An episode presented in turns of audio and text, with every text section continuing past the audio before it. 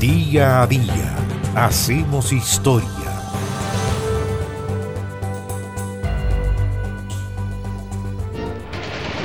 ¿Cuándo terminó la Segunda Guerra Mundial? Para algunos terminó muy, muy tarde. ¿Por qué? Porque la noche, la noche del 24 de enero de 1972, en la selva de la isla de Guam, unos tramperos encontraron al sargento del ejército imperial japonés Shoichi Yokoi, que estuvo escondido por 27 años después de finalizada la Guerra Mundial el año 1945, convencido que la guerra todavía continuaba. Incluso cuando fue descubierto este ya ex soldado, que tenía 57 años, seguía convencido que su vida corría peligro. Lo invadió entonces el pánico y trató de alcanzar uno de los rifles de esos tramperos. Es más, mientras se lo llevaban, gritaba que lo mataran ahí mismo, ya que temía que lo hicieran prisionero, lo que sería una verdadera vergüenza para un soldado japonés.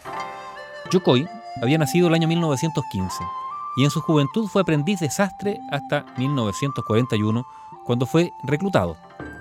Después de servir en varias divisiones de la infantería, llegó a Guam en febrero de 1943.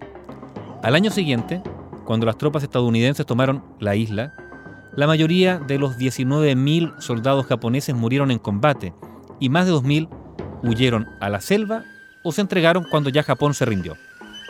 Sin embargo, un pequeño grupo, pequeño grupo, permaneció escondido al interior de la selva, ignorando la derrota japonesa. Algunos de ellos fueron descubiertos y se rindieron, otros fueron abatidos por los filipinos, y solo algunos, muy pocos, lograron sobrevivir, entre ellos Shoichi Yokoi.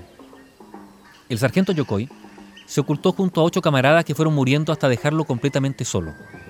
Vivía en un refugio excavado en tierra, construido por él mismo, y se alimentaba de frutas, verduras, peces, roedores y también ranas.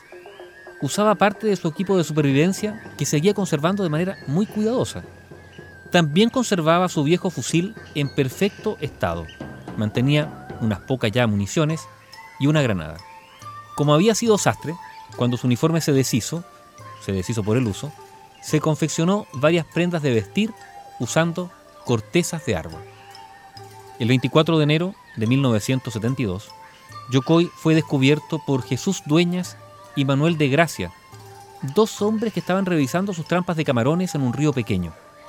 Después de esto, Yokoi fue enviado a Japón, donde fue recibido como un héroe. Dijo, dijo que alguna vez había escuchado un rumor sobre el fin de la guerra, pero supuso que se trataba de propaganda estadounidense, y cumpliendo su promesa de no entregarse al enemigo, permaneció solo en la selva.